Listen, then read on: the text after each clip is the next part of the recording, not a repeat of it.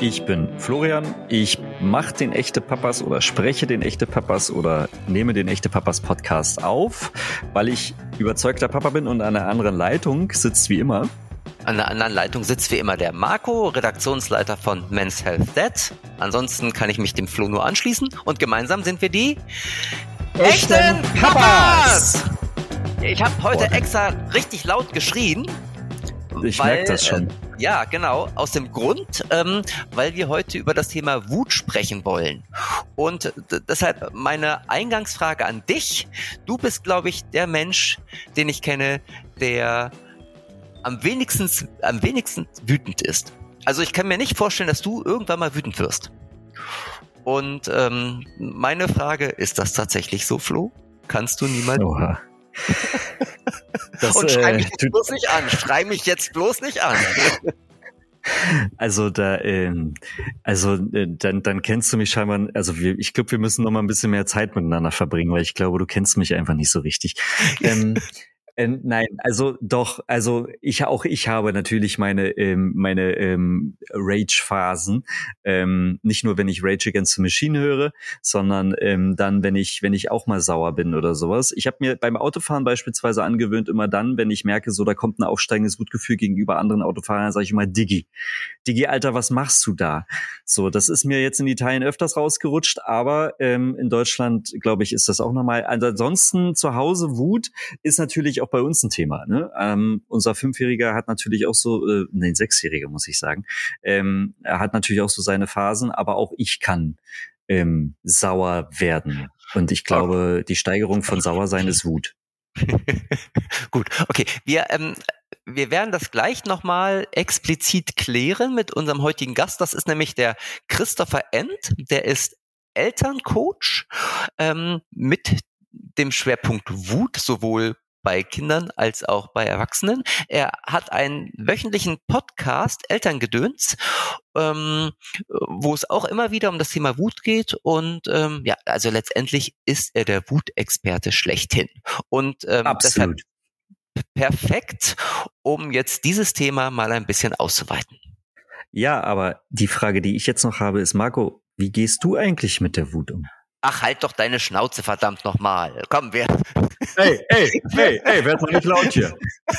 So, wir, wir begrüßen jetzt den Chris. Hallo Chris, schön, dass du da bist. Moin Chris. Ja, danke für die Einladung. Ich freue mich sehr, dass ich da sein darf. Sehr, sehr gerne. Ich war ja letztens schon bei dir im Podcast, also es ist ja zwingend. Obwohl das nicht heißt, dass wir sozusagen, äh, naja, egal.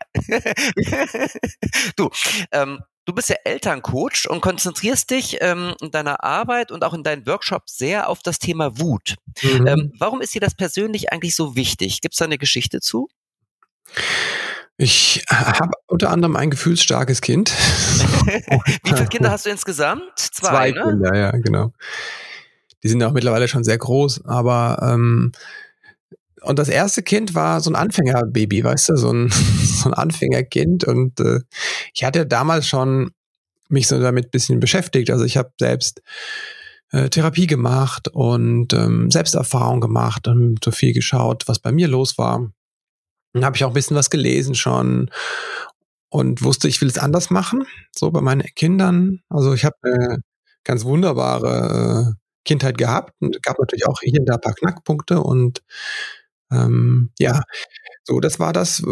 Und dann kam das erste Kind und das erste, äh, erste Kind war super und das lief alles wunderbar. Und das habe ich natürlich viel auf mich selbst zurückbezogen äh, ne? und gesagt, ah, ich habe natürlich schon so viel an mir gearbeitet. Ich weiß ja schon so viel. Ne? Und, so. und dann kam das zweite Kind und ich merkte, okay, Vielleicht hat es nicht alles mit mir zu tun, sondern auch viel mit dem Temperament des Kindes. Und da habe ich sehr viel Demut gelernt an der Stelle. Ja. Genau. Was heißt gefühlsstark? Kannst du das nochmal so ein bisschen, ich meine, es gibt mhm. ja so viele Gefühle. Mhm. Gefühlsstark ist ja ein Begriff, den Nora Imlau geprägt hat.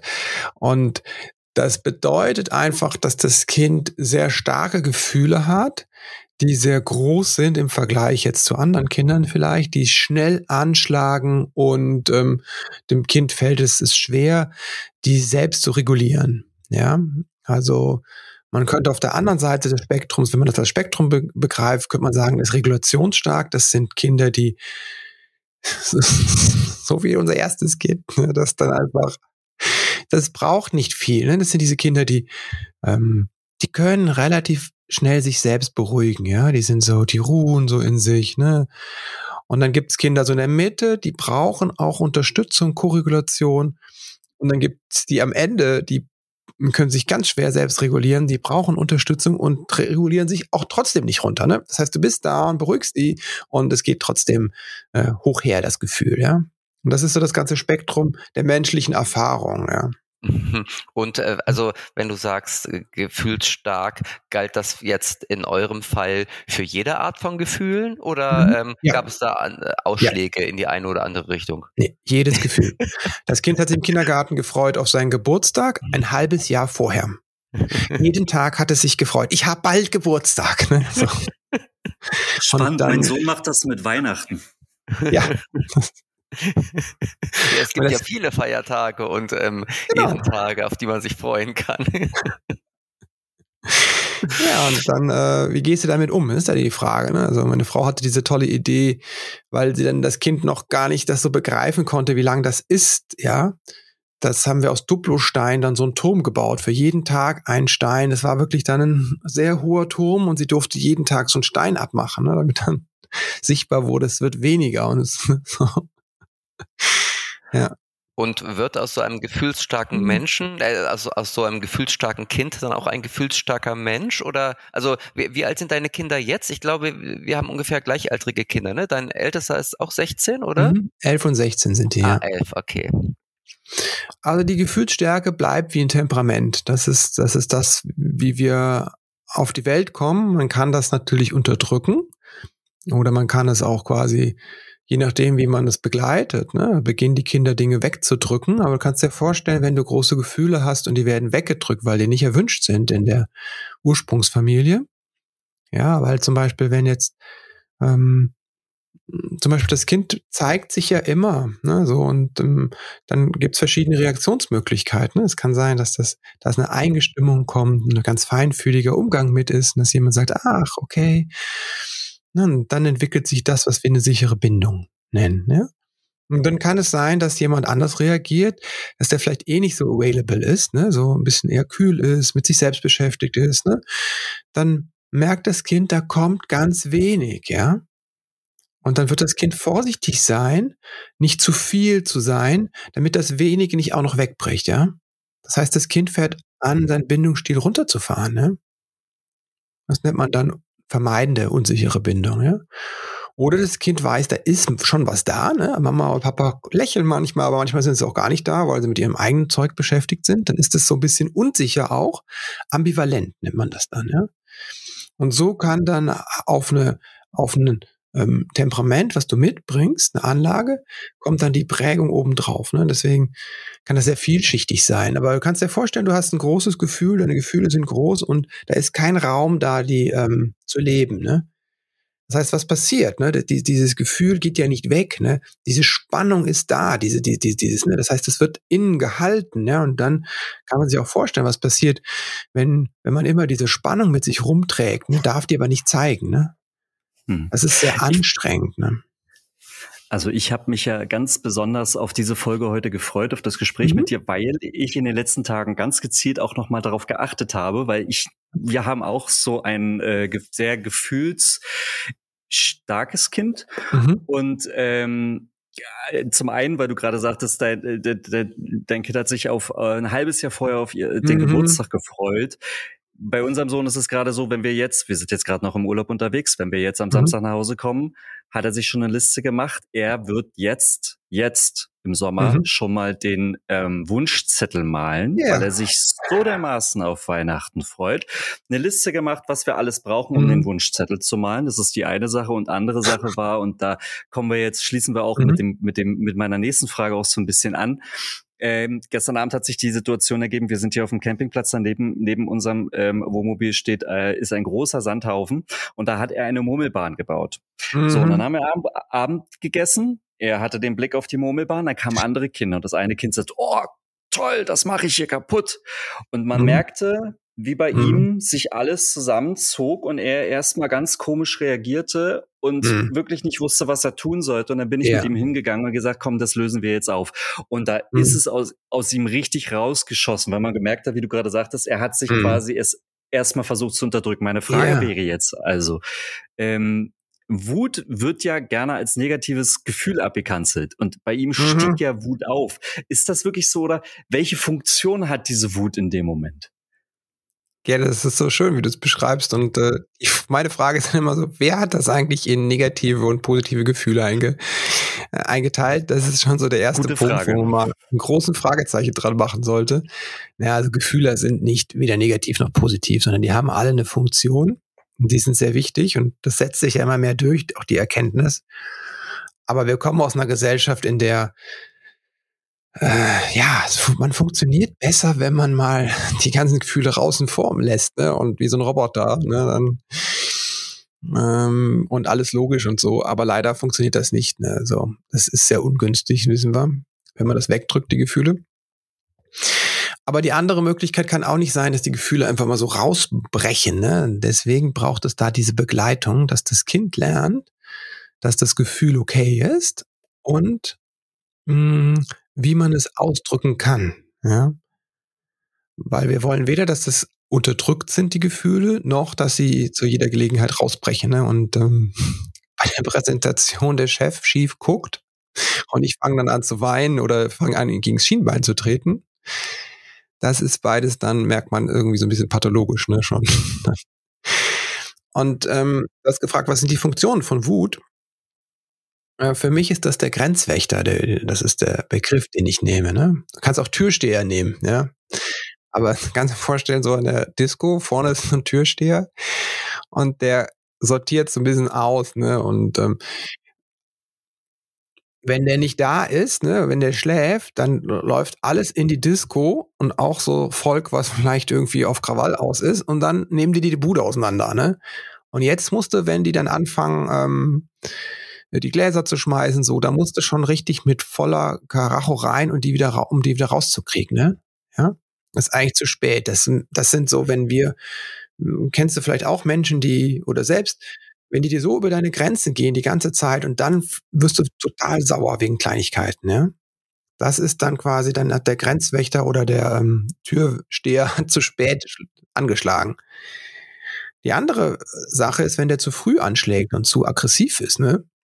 Man auch bei so Türstehern, ne? Die hauen dann jedem auf, aufs Maul schon, bevor die überhaupt irgendwas gemacht haben. Ne? Dann ist die Disco auch leer, da passiert auch kein Leben, ne? Das ist auch nicht richtig. Eigentlich muss der da sein und sagen, freundlich, hallo, schön, dass du da bist. Und du spürst aber auch, okay, der kann aber auch anders, ne? Das ist ein guter Türwächter, ne? Er sorgt dafür, dass die richtigen Leute reinkommen, dass Stimmung ist, ne? Und kann aber auch sagen, stopp, ne? Und Leute, jetzt ist Sperrstunde, raus mit euch, ne? Es war schön mit euch und jetzt geht ihr. Und das ist eine gesunde Wut. Ich habe ja deine Arbeit auch schon seit längerem verfolgt und in deinen Seminaren betonst du auch immer wieder gerne das Wissen zu mehr Verständnis gegenüber dem wütenden Kind in diesem Fall mhm. führt. Also, und aus diesem Grund jetzt die Frage, ähm, magst du mal uns und unseren Hörer und Hörerinnen erklären, was im kindlichen Gehirn eigentlich bei einem Wutanfall passiert? Mhm. damit wir das vielleicht auch besser nachvollziehen können. Mhm. Du bist ja Experte auf dem Gebiet. Naja, Theoretisch also, und praktisch. ich wäre kein Neurowissenschaftler, ich habe mir das auch nur angelesen und aus der eigenen therapeutischen Erfahrung und so. Und ähm, aber ich kann, habe so ein paar Modelle, die man sehr einfach äh, vermitteln kann. Das finde ich immer. Wenn ich das verstehe, dann verstehen das auch die Eltern und dann verstehen das sogar die Kinder teilweise. Ne? Das ist das Tolle. Es gibt dieses Handmodell von Daniel Siegel. Es geht auf das dreieinige Gehirn zurück. Ist ein sehr grobes Modell, ne? Und es gibt auch wirklich Kritik an diesem dreieinigen Gehirn. Ja, aber das Hand Handmodell finde ich super. Also du nimmst die Hand und ähm, stellst dir vor, äh, dass der, mh, hm, der Arm ist das aufsteigende Rückenmark und die Handinnenfläche, deine Handinnenfläche ist das, der Hirnstamm, ja. Das ist der Bereich, des, äh, der älteste Teil entwicklungsgeschichtlich des Gehirns und da sind autonom Funktionen abgelegt, ne? Also alles, was so ohne unser Zutun zum Glück im Körper läuft. Okay, kann sich jeder jetzt also mal so vorstellen, indem er sich seine Hand vor sich nimmt, ne? Genau. Handfläche genau. nach in Blickrichtung und ähm, da sieht man den Gehirnstamm, also den Unterarm. Hirnstamm, genau. Hirnstamm, okay. und äh, genau, da sind solche Sachen drin wie Atmen, Herzschlag und diese ganzen Dinge, ne, die zum Glück laufen, ohne dass wir immer denken müssen, okay, einatmen, ausatmen, Herzschlagen, Herzschlagen. Ne? Das ist sehr, sehr anstrengend, wenn wir das alles machen müssten, bewusst. Läuft unbewusst ab. Da liegt auch der Fight-Flight-Freeze-Modus drin, also Kampf, Flucht und Erstarrungsmodus. Ähm, das ist etwas, wo wir auf große Gefahren mit sehr schnell reagieren. Auch das ist gut, dass das unbewusst abläuft und weil das, dieser Teil ist sehr schnell. Weil es ungünstig ist, wenn du irgendwo vor 100.000 Jahren unterwegs warst und hinter dir im Wald hat es geknackst, dass du jetzt mit dem höheren Gehirnfunktion gedacht hast, okay, das könnte eine Hirschkuh sein, vielleicht ist es auch eine Elchkuh oder ist es vielleicht doch eine Bärin oder ist es eine, vielleicht nur ein Rehkitz. Das ist alles zu langsam, dieses, Kate dieses Kategoriendenken, ne? Hm, da bist du tot. die, El die Elchkuh gesagt hat, du bist so nah oder die Bärin und ne, so. Und deswegen ist dieses, was so schnell anspringt, kannst du dir vorstellen, du gehst heute jetzt einen Schritt auf die Straße und dann springst du zurück, weil der 40 Tonner angerast kommt, ne? Das macht der Hirnstamm. Diese Reaktion. Leider springt er dann auch manchmal an, wenn unser Kind schreit, ne? Oder bei unserem Kind springt er an. Ja, das ist der Kampfflucht Mechanismus und zum Beispiel ist das wütende Kinder laufen manchmal weg in ihr Zimmer, knallen die Tür, ist dann der Fluchtreflex oder sie treten uns gegen das Schienbein, ist der Kampfreflex. Ne? ist wichtig, dass es unbewusst, ja, es passiert nicht willentlich. Das Kind macht das nicht absichtlich, sondern das passiert tatsächlich. Und das ist ein Punkt, finde ich, wenn mich, mir das klar wird, dann kann ich meinem Kind das nicht mehr zum Vorwurf machen, dass es mir gerade gegen Schienbein getreten hat. Oder dass es gerade gesagt hat, du bist ein doofer Papa, ne? Weil es nicht anders kann, sozusagen. Weil es nicht willentlich das tut. Ne? Das ist kein. Man kann jeder mal selbst überlegen, wann er mal im Wutanfall Dinge gesagt hat oder getan hat, wo er nachher dachte, ah, passt eigentlich nicht mit meinem Selbstbild überein. Ne? So, gerne im Streit mit der Partnerin oder Partner. Ne? Denk mal so, äh, ist jetzt nicht so, wie ich eigentlich sein möchte. genau. Das ist der Hirnstamm. Genau, und dann kannst du um das Gehirnmodell noch abzuschließen, also wenn du jetzt den Daumen äh, innen reinlegst in deine Handinnenfläche, ja, dann ist das symbolisiert das äh, das limbische System oder das Zwischenhirn, also da, wo die Gefühle sitzen und die Alarmanlage des Gehirns, die Amygdala. Alarm, Alarm, Amygdala heißt das so schön. Das springt an ähm, über Gefühle, wenn unsere Grenzen zum Beispiel verletzt werden, ja. Dann kommt das Gefühl Wut und die ist eng verbunden mit dem Hirnstamm und sagt dann, übernimm du mal, ne? hier ist was nicht in Ordnung, du musst jetzt reagieren. Darüber wölbt sich dann, dann wenn man jetzt die Finger, die restlichen Finger über den Daumen macht, ne, dann hat man so ein, eine Faust, in, in, in der Mitte liegt der Daumen, dann ist das, sind, äh, sind die quasi die grauen Zellen, das ist der, äh, der Neokortex, mit dem wir denken, auch viele andere Dinge tun. Und ähm, Ganz wichtig ist hier vorne das, wo jetzt die Fingerkuppen ähm, sind mit den, äh, mit den Fingernägeln. Ne? Das ist quasi hinter der Stirn, das ist der präfrontale Kortex. Da können wir diese ganz tollen Dinge tun, wie übers Denken nachdenken, uns in andere Menschen reinversetzen und uns bewusst regulieren. Ja? Und das aufklappt, sieht man, das ist sehr eng verbunden mit dem, ähm, mit dem Zwischenhirn eigentlich, ja. Ja, da kann man auch sagen, ja, ähm, der Kommentar von dem Chef zur Präsentation war jetzt irgendwie sehr doof und verletzend, aber mh, hm, das mit dem Weinen ist vielleicht jetzt sehr ungünstig. Das heben wir uns auf für heute Abend auf der Couch, ne? Und auch eben ins Gesicht zu schlagen oder ne? äh, die Tür einzutreten, sind alles Sachen, die verständlich sind. Ja, wir haben ihm vorher die Präsentation gezeigt. Wieso muss er die jetzt auseinandernehmen vor der versammelten Mannschaft? Ist alles nicht so fair, aber ähm, das machen wir jetzt alles nicht. Das ist dann die, ne, die bewusste Selbstregulation. Also sagen wir ganz ruhig, ne? Ja, ich spüre die Wut, ich spüre die Traurigkeit, ne? Und das ist wichtig zu verstehen, dass dieser Teil des Gehirnes der ist beim Baby unfertig, ja. Der bildet sich erst raus, ne? bis der präfrontale Kortex zu Ende äh, sich entwickelt hat, sind wir bei Anfang 20. Ne? So. Ganz schön lange Zeit. Richtig, und bei Jungs noch ein paar Jahre länger. Ne? um Gottes Willen. Ich wollte gerade sagen, bei manchen Menschen dauert es noch ein bisschen länger. ja, und das kann, wenn, wenn du nicht adäquate ähm, Begleitung bekommst in deiner Kindheit, und das heißt eine feinfühlige, rahmensetzende, ähm, mh, haltgebende, und haltgebend heißt auch mit, dass da äh, dass auch Stopp drin ist und Grenzen und die eigenen Bedürfnisse. Wenn das nicht erfolgt, ne, dann ähm, kann es sein, dass diese Regulationsfähigkeit sich nicht ausbildet. Ja? Und dann hast du später Menschen da, die bei jeder Kleinigkeit ausflippen oder alles in sich hineinfressen. Beides ist nicht so gesund. Hm. Jetzt hast du gerade schon ein paar Dinge angesprochen. Selbstregulation, mhm.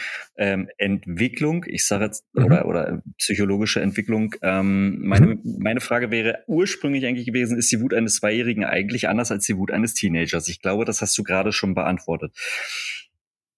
Wie würde sich diese denn ähm, mal unabhängig von der von der Entwicklung halt äh, generell unterscheiden, weil so ein Zweijähriger, ähm, du hast vorhin die Reflexe angesprochen, mhm. die uns ja eigentlich von unseren Vorfahren sozusagen ja immer wieder mitgegeben werden, mhm. ähm, Flucht, Flucht und Kampf.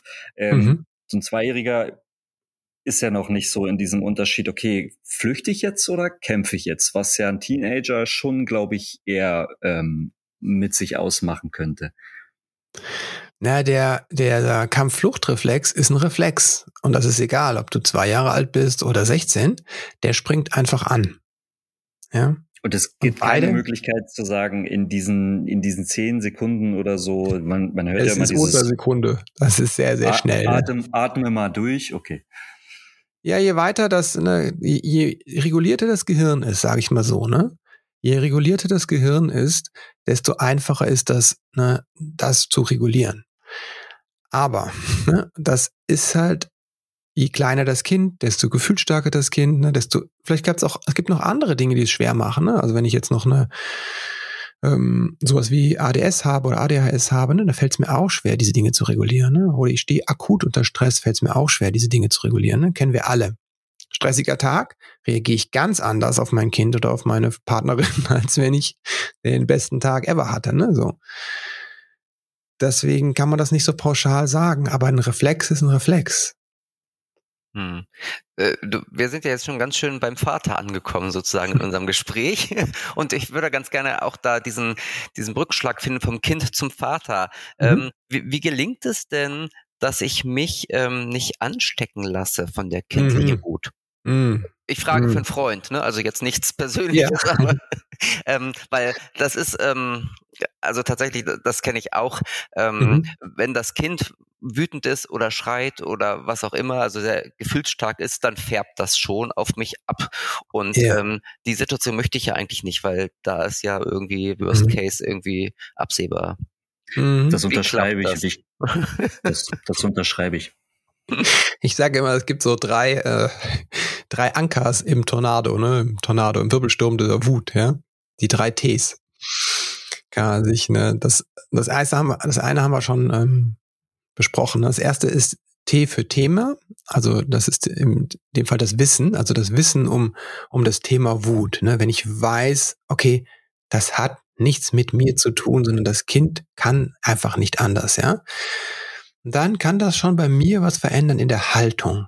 Und es gibt Eltern, denen reicht das Wissen, zum Beispiel auch ne, Wissen, es ist nicht gut, Kinder anzuschreien. Ne? Das wird den Wutanfall nicht weniger machen, sondern entweder schluckt das Kind seine Wut runter, dann ist das innen drin gehalten, oder es bricht in der Regel noch mehr raus. Ja? Das ist das Wissen um das Thema.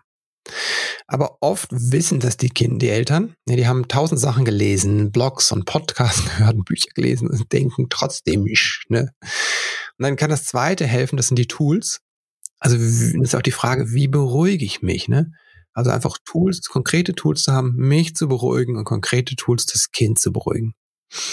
Und dann gibt's auch die, die haben Seminare besucht, ne, die haben Kurse besucht, dann, ne, haben das geübt und trotzdem fliegt denen immer die Hutschnur weg. Und das ist das dritte Ding, kommt dann zu tragen, das ist das, der Trigger. Das ist ein Hinweis darauf, dass bei dir etwas getriggert wird, ne? dass bei dir irgendein Schmerzpunkt gedrückt wird. Und dann geht es darum, dann mal wirklich dahin zu gucken und ein bisschen innere Arbeit zu tun. Also das kann man nicht so pauschal sagen, woran es liegt. Ne? Das wäre so aber mein Weg zu gucken. Ne? Ist das Wissen vorhanden? Sind die Tools vorhanden? Und wenn das alles ist, dann mal zu gucken, was ist der Trigger? Und da kann es auch sein, es hat was zu tun mit einem aktuellen Stresspegel. Ne? Es hat was zu tun mit ähm, eigenen Themen aus der eigenen Biografie. Hm. Wie, welche, welche Strategien gäbe es denn? Also mhm. mal abgesehen davon zu überlegen, okay, äh, bin ich heute von meinem Chef unter Druck gesetzt worden? Mhm. Oder ich denke immer an den Film Falling Down. Der Verkehr mhm. hat mich irgendwie ziemlich auf die Palme gebracht. Mhm. Gibt es da irgendwas, wo du sagst, so, okay, das sind die, das sind die wichtigsten ersten kurzen Schritte, ohne jetzt sich lang irgendwie mit seinen Triggern auseinandergesetzt mhm. zu haben? Also genau. Ich glaube, manchmal kommt man nicht um, um drum rum, sich damit auseinanderzusetzen und einmal mal hinzuschauen, was habe ich denn da? Man muss auch nicht immer zur Therapie gehen. Es reicht auch manchmal ein, ein Coach oder es reicht auch manchmal einfach ein Buch, das ich lese zum Thema ne, oder dass ich mich mit jemand unterhalte darüber. Wenn ich lerne und es gibt ne, auch viele Leute, die einfach lernen mittlerweile, einfach das zu sehen und das zu verstehen. Ne? Das ist ähm, muss gar nicht so groß immer aufgehängt sein. Was im Moment helfen kann, ist erstmal aus der Situation rauszutreten. Wirklich den Cut zu machen, ja. Und das ist der Vorteil von Erwachsenen, die haben die Fähigkeit zu sagen, okay, jetzt merke ich, ich bin drüber. Ja, ich, meine Stimme wird schon schneidend, ne? ich werde schon laut, ich sag schon, spreche schon Drohungen aus, ne? Oder ich merke, ich pack das Kind schon hart an. Ja. Also wenn ich das merke, das ist super. Also diesen Moment wirklich auch dann, weil da kommt oft dann die Scham rein, die Schuld rein, ne, das so scheiße, das wollte ich nie machen. Da sehr, sehr liebevoll zu sein, weil in dem Moment, wenn ich es im Moment spüre, das ist schon so wertvoll. Ne? Ich arbeite mit Menschen teilweise lange dran, dass die in dem Moment das spüren und nicht einen Tag später erst, ja. Aber auch das, jeder hat seinen Weg. Wenn ich es im Moment spüre, super, super, super. Ne? Da kannst du dich verfeiern und sagen, okay, und jetzt nehme ich mich raus ich gehe raus, ich gehe äh, irgendwo aufs Klo, ne? ich gehe in ein anderes Zimmer, was auch immer. Ne? Ich atme mal ein paar Mal durch. Ich mache Anspannungsübungen. Ne? Ich mache das, das ähm, ist was, was ich sehr gerne mache, wenn du ein Tool haben möchtest. Zum Beispiel wirklich deine Fäuste anzuspannen, richtig fest, ja. Und dabei einzuatmen, könnt ihr auch gerne machen, wenn ihr zuhört. Ja, also wirklich so fest, du kannst die Hände anzuspannen, einatmen und dann loslassen und ausatmen sondern sich wirklich reinzugeben und spür, spür, was das macht, die Ausatmung. Einatmen und voll in die Kraft gehen, die Hände spüren und ausatmen. Komplett loslassen, let go. Und das wirklich spüren. Und oft hilft das schon, in einen anderen Modus zu kommen. Ich sehe schon, wir haben morgen alle Muskelkater in den Fingern. Erst hast du uns das Gehirn erklärt anhand unserer Hand und jetzt müssen wir auch noch die Fäuste ballen. Das ist hier so Muskeltraining richtig heute. Ach, da bin ich hier richtig. Workout mit Christopher End. Gut, also jetzt haben wir ja erfahren, wie wir selbst runterkommen oder wie wir die Wut sozusagen schnell wieder regulieren. Aber mhm. noch fast viel wichtiger ist ja die Frage, wie ich das Kind aus seiner Wut heraushole. Mhm. Ähm, gibt's da irgendwelche goldenen Worte oder so eine Art Heimlichgriff, irgendwas, was du nee, gibt's nicht. empfehlen kannst? Oder ist das wirklich sehr individuell?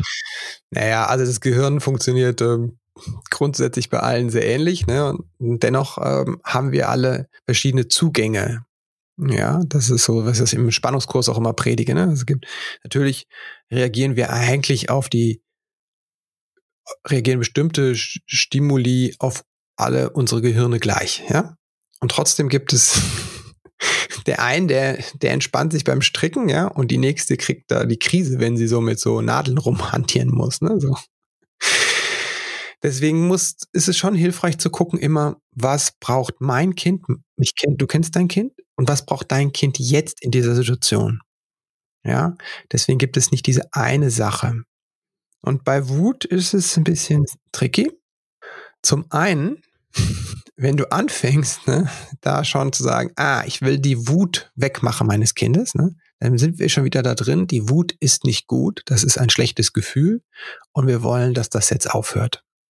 Und das ist eine große, große Falle. Ne? Habe ich im Wutkurs immer wieder. Dieser Moment, dieser Aha-Moment kommt.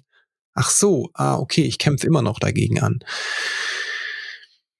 Was das Kind braucht, ist, dass quasi der Rahmen dafür da ist. Ich meine, so ganz am Anfang, dass es wirklich okay ist, dass die Wut da ist. Und die können ganz am Anfang nicht anders, als sich schreiend auf den Boden zu werfen. Weil die Frustration so groß ist, dass es nicht ähm, die grüne Socke gibt, ne? die gerade in der Waschmaschine ist, die grüne Lieblingssocke. Socke, ne? Und du kommst nicht dran, weil es ein Schloss, ne? Automatik. Du kommst beim besten Willen nicht dran. Es geht nicht. Ja. Es gibt diese Dinge, die, die gehen nicht. Und das ist auch Teil des Lebens. Und das muss das Kind lernen, mit dieser Frustration umzugehen. Und es lernt das aber, indem das schreit und brüllt und dass jemand da ist und sagt, es ist okay, dass du so wütend bist. Ich verstehe das total und wir nicht wollen, dass die Wut aufhört. Langfristig hört die Wut auf und wird anders, wenn das Kind so begleitet wird. Und das ist eine große, große Herausforderung. Und das gelingt nicht immer. Ja, das muss auch nicht immer gelingen. Ne? Aber dass grundsätzlich dieses Gefühl da ist, ja, ich sehe dich und ich sehe deine Frustration, ich sehe deine Wut und das ist auch okay, so dass sie da ist. Trotzdem möchte ich nicht, dass du äh, den Glastisch zerstrümmerst oder den Fernseher einschlägst. Ne? Das unterbinden wir jetzt hier mal oder die kleine Schwester, die im, äh, im Babykörbchen daneben steht. Das möchte ich nicht. Nein. Ja, genau. Okay, also wir haben, wir haben auf jeden Fall gelernt, Wut ist wichtig. So, dann habe mhm. ich gelernt, Wut ist ein Gefühl, was durch unsere Gesellschaft ja sehr verteufelt wurde. Und mhm. das wurde ja gewissen Generationen und ich glaube, dass jetzt soweit die Aufklärung stattfindet, dass wir es unseren Kindern versuchen anders beizubringen. Aber mhm. ich glaube, bei uns ist es ja schon noch so eingetrichtert worden, Wut ist böse. Das ja. darfst du nicht. Du darfst nicht so austicken. Daraus entstand ja doch sehr viel, dass ähm, es viele Menschen gibt, die ihre Wut so weit unterdrückt haben, Mhm. dass sehr, sehr viel darüber gelegt wurde an Schichten. Ne? So mhm. Strategien, ähm, jedes Mal, wenn man Wut äh, versucht oder wenn, wenn Wut aufsteigt, das so runterzudrücken, dass man dann mhm. in eine Positivität fällt, in eine toxische Positivität, sag ich mal. Mhm. Ähm, und das mich hat mittlerweile die Hypothese, ähm, brauchst nur sagen ja oder nein, ob gut oder schlecht, ähm, die Hypothese zu sagen, na ja, die Wut in dem Moment, wenn sie, wenn das Momentum da ist, rauszulassen, um sie nicht anzustauen, mhm. sondern das als wenn man sagt so dieses Ventil oder sowas. Du meinst, wenn du jetzt wütend bist? Jeder Mensch. Mhm, das okay. ist so eine verallgemeinerte mhm. Hypothese. Ich bin ja mittlerweile vorsichtig. Also sag mal so, ne? Es ist erwachsen und gesund, würde ich das bezeichnen, wenn ich meine Wut spüre, ja, und dann bewusst entscheiden kann, was tue ich damit. Also ich habe die Möglichkeit, diesen Moment zu sagen, okay, oh wow, was der gesagt hat, jetzt werde ich gerade wütend. Okay.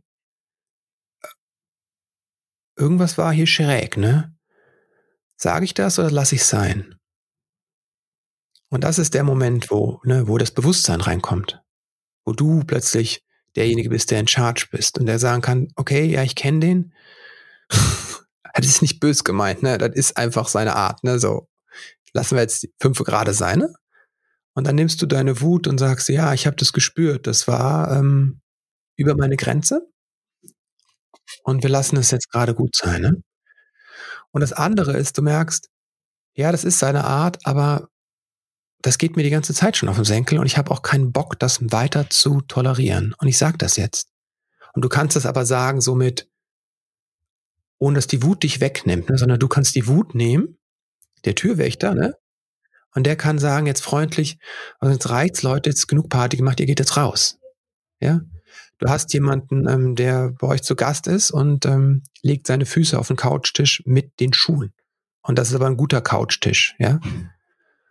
Und dann kannst du sagen, ähm, Entschuldigung, ne, das geht nicht. Kannst du bitte die Füße runter tun? Dann macht er irgendeinen Spruch und sagt so, mal Alter, ich hab's dir gesagt. Ne? Jetzt die Füße runter, sonst bist du raus hier. Und du merkst schon, da kommt eine, eine, eine Energie mit rein, eine Härte mit rein, eine Klarheit mit rein, eine Kraft. aber die schwemmt mich nicht weg, ja. Hm. Das wäre ja sozusagen das Ziel, da irgendwo unsere Kinder dann mal hinzubringen. Wie mhm. bringen wir denen genau das bei? Wie bringt man Kindern dabei auch Rücksicht, also in gewisser Weise eine gewisse Rücksicht auch zu nehmen? Ja, indem wir auch unsere Grenzen aufzeigen, ne? indem wir sagen, wann es für uns nicht geht. Ja, also ohne jetzt das, das Kind anzubrüllen, ne? aber ihm halt auch zu sagen, ich kann nicht mehr, ne? Also auch außerhalb der Wut, ne? sondern einfach über unsere Bedürfnisse zu kommunizieren und sagen, nee, gerade kann ich dir jetzt nicht, ähm, so, klassisches Beispiel, ne? wir sind ja in den Ferien und, und dann kam eben das eine Kind und sagt, kannst du mir noch ein Brot schneiden? Nein. Ich habe jetzt das Interview. Ich habe gesagt vorher, ne, um 9.30 Uhr ist das Interview. Ich habe jetzt keine Zeit. Das geht jetzt nicht. Ne? Und meine, mein Muster ist aber allen zu helfen. Mein Muster ist immer alles für die anderen zu tun. Und das war einfach ganz klar nein. Und das ist eine Wutkraft, ein Teil der Wutkraft, die ich quasi nutze in dem Moment. Ne? Vielleicht mit fünf Prozent. 100 Prozent ist der Wutanfall, ja? aber da kommt ein bisschen was rein von dieser Klarheit zu sagen, nein, jetzt geht es nicht. Ich würde ganz gerne noch mal einen kleinen Exkurs starten. Und zwar ähm, äh, weiß ich ja, dass du auch sehr viel Wert auf Meditation legst, selbst praktizierst mhm. mhm. ähm, und sogar ein Buch für Kinder dazu geschrieben hast. Mhm. Inwieweit hilft das beim Thema Wut? Also äh, ja. sowohl den Großen als auch den Kleinen. Mhm. Ich kann dir sagen, wie es mir hilft. Meditation wirkt auf verschiedenen Ebenen. Also eine Ebene ist natürlich, wenn ich jetzt meditiere, jetzt in dem Moment, kann ich jetzt heraustreten. Ne? Das heißt, ich kann mich jetzt beruhigen ein bisschen. Ne? Das ist nicht, was automatisch passiert, kommt auch darauf an, auf die Meditationsform, aber es ist eine Möglichkeit, jetzt im Moment dieses Durchatmen, ankommen, loslassen, zurücktreten. Und da ist es wichtig, einfach in dem stressigen Elternalltag, ne, und das ist eins der stressigsten Dinge, ist Elternsein, ist das diese Fähigkeit zu haben, Pause zu machen, jetzt. Und nicht in drei Monaten im Urlaub, nicht in am Ende des Arbeitslebens, ne, sondern immer wieder jetzt. Das, das ist eine Möglichkeit und ein, ein Geschenk. Das andere ist, wenn du lange meditierst, dann sinkt auch langfristig deine Stresspegel, ne? dann wird dieses Entspannungsding, die Entspannungsreaktion, die wie die Stressreaktion, das sind Gegenspieler, wird quasi geübt. Und das springt dann schneller an. Ne? Es ist viel schneller, kann ich da reinkommen. Und drittens übst du quasi diese, ähm, diesen Abstand herzustellen zu deinen Gedanken, zu deinen Gefühlen und zu deinen Körperwahrnehmungen. Das heißt, du spürst, du bist nicht das, was du denkst. Es gibt eine Instanz, die deine Gedanken beobachtet. Und das hilft dir total, im Wutanfall zu spüren, okay, da kommt jetzt der Gedanke, das Kind manipuliert mich, ne? Das macht die doch nur, um mich zu ärgern, ne? Wieso hört die nicht? Dann merke ich diese Gedanken, diese Glaubenssätze und kann sehen, das sind Teile in mir, die so denken, aber ich muss dem nicht folgen. Ich bin das nicht. Dann kommt meine Wut und ich spüre, da kommt meine Wut, aber es ist ein Teil von mir. Ich bin das nicht. Ich bin mehr als die Wut. Und das ist die, und dann kann ich, wenn ich diese Erfahrung bei mir mache, kann ich die auch beim anderen machen, zu sagen, ah, okay, das Kind ist wütend, aber es ist nur ein Teil von dem Kind. Es ist nicht das Kind. Mhm. Ähm, lass uns doch mal zum Abschluss, beziehungsweise es kommt mhm. sicherlich noch die eine oder andere Frage, aber wenn wir uns so Richtung Ende bewegen, lass uns doch mal mhm. zum Abschluss so, so einen kleinen Praxisfall ähm, durchsprechen, den, glaube ich, alle Eltern miteinander verbindet.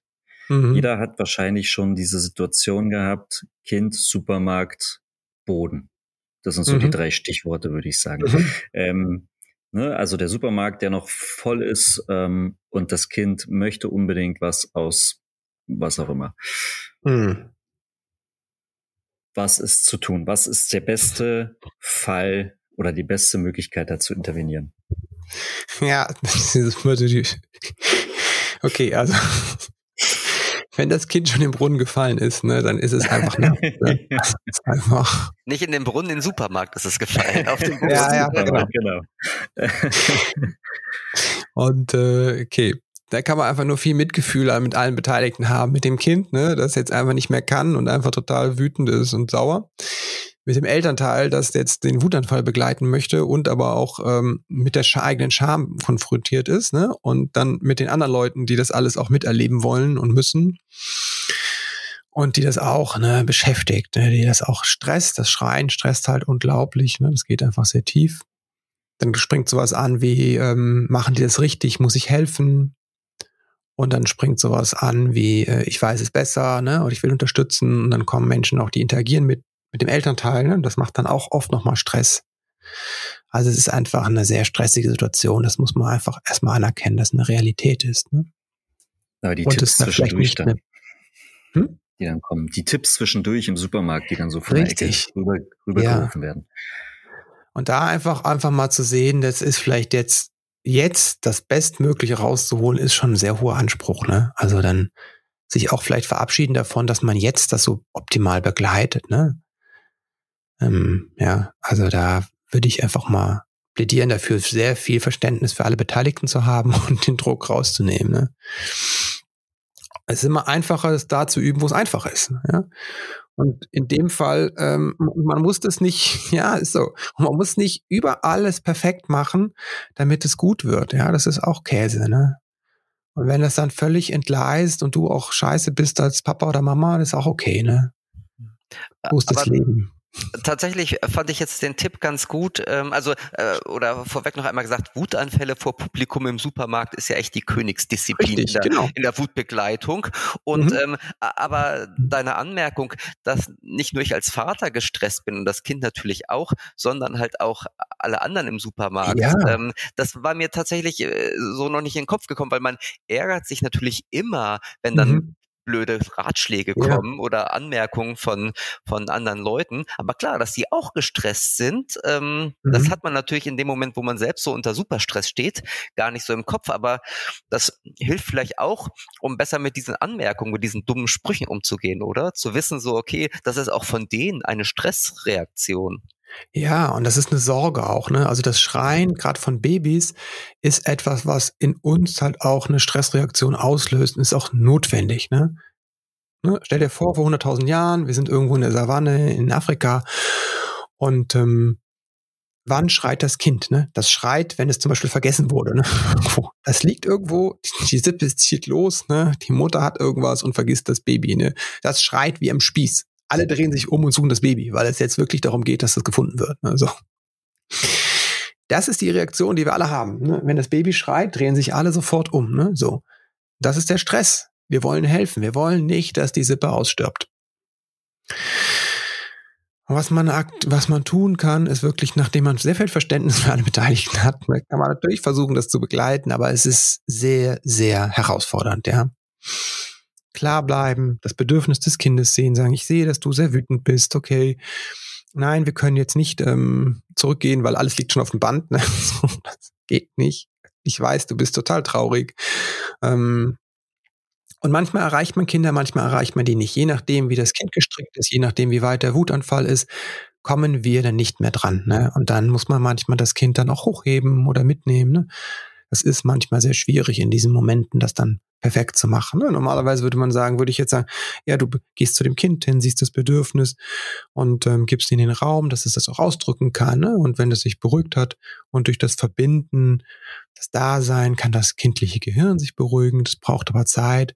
Und am Ende können wir dann darüber reden. Weil das ist auch wichtig, dass man, wenn das vorbei ist, darüber redet und guckt, was ist passiert und was hätte es vielleicht gebraucht, ne? noch sagt, wo die eigenen Grenzen sind. Ne? Sagt, ich möchte nicht, dass du mich schlägst, ne? zum Beispiel. Auch wissend, dass auch diese Botschaften lange brauchen, bis die im Kind drin sind. Ne? So ähnlich lange, wie man braucht als Erwachsener, um sich das Rauchen abzugewöhnen. ich, ich, hätte mir ja jetzt einen Geheimtipp von dir gewünscht, Chris, aber ich glaube tatsächlich, der, der Geheimtipp lag zwischen den Zeilen, nämlich in, in deiner, in dem Satz, man muss nicht perfekt sein, oder? Und gerade ja. in dieser Situation muss man diesen Anspruch an Perfektion einfach mal zur Seite legen und schauen, dass man da irgendwie oh, möglichst unbeschadet aus der Situation und aus dem Supermarkt kommt. Ich glaube, das ist der Tipp, oder? Ja, also du mhm. kannst das auch machen und es gibt viel im Vorfeld, was man auch selbst anschauen kann. Ne? Wieso ist das so eskaliert? Das ist eine gute Frage, die man sich selbst stellen darf. Ne? Ah, okay, ich war gestresst, das Kind war völlig durch nach der Kita und dann mussten wir noch einkaufen. Es wäre vielleicht besser gewesen, wir hätten einfach Nudeln gemacht oder eine Pizza, eine Fertigpizza oder ähm, was bei äh, irgendeinem Lieferservice bestellt. Ne? So. Und dann in den Supermarkt zu gehen, wenn wir ausgeruht sind, weil das ist eine völlige Überforderung, diese Supermärkte für kleine Kinder. Ne? 10.000 Produkte, die stehen da rum. Und ganz kleine Kinder, die wissen noch gar nicht mal, was ist meins und deins. Und die wissen nicht, dass ich das nicht darf. Die wollen das nachmachen, was Mama und Papa macht. Das heißt, Mama greift immer was rein und tut das in den Korb. Das will ich auch machen. Ne? Das Kind versteht dann gar nicht, es gibt eine Liste und man kann irgendwie nur das kaufen, wo man für Geld hat und es muss auch noch irgendwie in meine Essensplanung passen, ist alles viel zu kompliziert. Also ja, die Farben, dann vielleicht Musik und die Leute, ne? alles zu viel fürs Gehirn. Also wir gehen in Zukunft äh, zum, zum Üben, gehen wir alle in den Supermarkt. Das wird das Bootcamp. genau, das Bootcamp, ja, das Bootcamp, super, sehr gute Idee. Biete dich mal an, ne? So ein Live-Kurs mit dem Kind im Supermarkt. How to survive Supermarkt. Mhm. Flo, ich hätte noch eine Frage. Wie sieht's bei dir aus, bevor ich im Supermarkt gehe mit meinen Kindern? Ja, äh, du, stell mal deine Frage. Ich habe dann auch sicherlich noch eine Frage.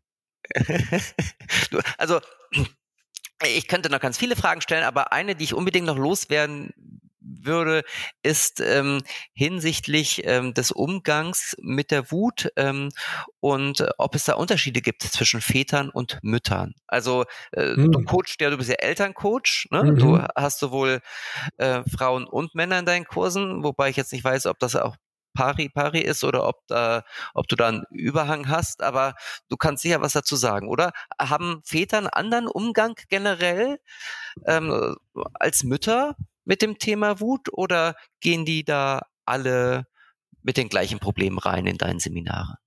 Mm, ich kann da nicht so den Unterschied machen zwischen Männlein und Weiblein. Ähm, ich sehe immer sehr die individuelle Geschichte. Ne? Also das ist, es gibt Frauen, die haben keinen Zugang zu ihrer Wut, ne? Und es gibt Männer, die haben keinen Zugang zu ihrer Wut. Es gibt Frauen, die, die fliegen die ganze Zeit, die fliegt die Wut um die Ohren. Es gibt Männer, denen fliegt die Wut um die Ohren. Also das ist, ähm, ich sehe da immer nur die Geschichte und ähm, was der Einzelne gerade braucht und wo der steht. Also das ist mir eigentlich wichtiger. Und zur Verteilung, es sind mehr Frauen da, aber es sind immer auch Männer da. Ne? Also so vielleicht 70, 30. So. Okay. Du hast ja auch spezielle Kurse nur für Väter, ne? Ich glaube, Kreis mhm. der Väter heißt das. Mhm. Mhm. Da geht's dann aber nicht nur um Wut, sondern um ums Vatersein an sich. Richtig, das ist ein Programm, da geht's wirklich um dein Vatersein und ähm, ja, auch was dich geprägt hat, vor allem, ne? Mhm. eigene, eigene Geschichte und ja, wie es aktuell läuft. So, ja. Ich glaube, da machen wir noch mal einen extra Podcast zu, oder? Mit dem Chris Flo. Was denkst du? Ich bin da total bei dir, weil ähm, das greift ja, es ist ja alles holistisch, es greift ja alles ineinander mhm. und ähm, vieles von von dem. Ne? Also ich würde mal behaupten, ähm, meine Theorie ist, Wut am Ende ist auch nur ein Symptom und mhm. ähm, der der Trigger oder ich sag mal die Krankheit liegt da wo ganz anders, nämlich in uns mhm. vergraben mhm. und ich glaube, da kann man noch viel drüber sprechen. Mhm. Oh. Oh. Ähm, meine, meine letzte Frage, wenn Marco keine mehr hat, ähm, zielt in Richtung äh, ähm, Musik, weil äh, Wut und Musik, mhm. ähm, auch das ne, äh, bedingt sich ja miteinander, weil viel mhm. ähm, Ausdrucksweise. Ich denke da gerade an Rage Against the Machine, aber das wird es wahrscheinlich ja. nicht sein. Jedenfalls haben wir eine Playlist ähm, auf Spotify, wo wir natürlich auch äh, ausdrucksstarke Musikwünsche aufnehmen. Und wenn du Lust hast, äh, was wäre denn dein Wunsch, was sollten wir auf jeden Fall drauf tun? Abgesehen von Rage Against the. Machine. Da muss ich jetzt mal gerade überlegen.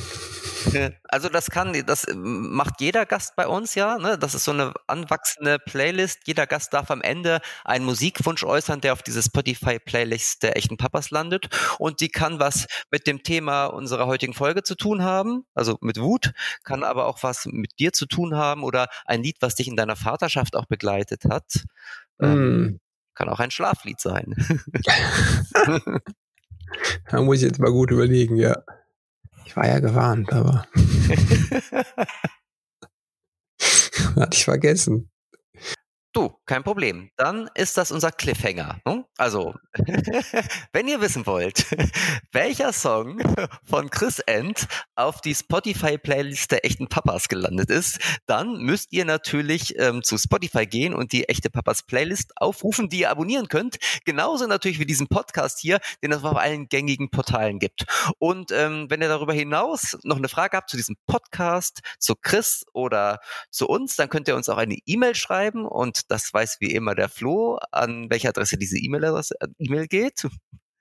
Das geht an wut.echtepapas.de. Nein, ähm, es geht an podcast.echtepapas.de. Genau, wo ihr die echten Papas findet, ähm, das wisst ihr. Chris, sag doch noch mal ganz schnell, wo man dich finden kann. Du bist ja auch sehr umtriebig, auch ähm, mhm. ähm, du hast eine eigene Website, da findet man deine Angebote, aber man findet dich auch noch auf allen anderen Social Media Kanälen, oder? Mhm. Also christopher-end.de ist die Webseite, da findest du auch den Elterngedöns-Podcast, den gibt's auch in allen Podcast-App deiner Wahl. Und ansonsten bin ich vor allem auf Instagram und ein bisschen auf Facebook und Twitter unterwegs. Also überall Sehr im Grunde. Man kommt, man kommt um Chris nicht, nicht vorbei. okay, das kann ja noch kommen. nee, ich glaube nicht. Gut, ja, also auf jeden Fall vielen Dank, dass du da warst. Sehr gerne, und, ähm, danke so euch für die Einladung. Den einen oder anderen Aha-Effekt, also bei mir auf jeden Fall ausgelöst hast. Mm, schön, ähm, ja, das freut mich. Ich gehe jetzt und, wieder in den Supermarkt ohne Angst. genau. Angst ist auch ein schönes Gefühl. Das ist auch, äh, auch nicht äh, sehr äh, wertgeschätzt in unserer Gesellschaft. Ne? Nee, aber ich mhm. finde, du hast tatsächlich. eine Folge drüber machen. Ja, genau. Aber erstmal bin ich froh, dass wir das Gefühl Wut so ein bisschen ähm, aus der aus der dunklen Ecke gezogen haben und jetzt mhm. wissen, dass es auch durchaus Vorteile hat, wütend zu sein. Also mhm vielen, vielen Dank für, für deinen Besuch. Und ähm, ja, hört euch den Podcast auch von dem Chris an, der erscheint wöchentlich, ähm, im Gegensatz zu uns, die nur zwei wöchentlich erscheinen. Das heißt, wir hören uns ähm, in zwei Wochen wieder. Und wenn ihr mögt, hört ihr einfach nächste Woche schon mal bei dem Chris rein. Lohnt sich auch auf jeden Fall. Hm, danke. Okay. Ich danke Dann euch. Einen schönen Tag. Tschüss. Einen schönen Tag. Ciao, ciao. Tschüss.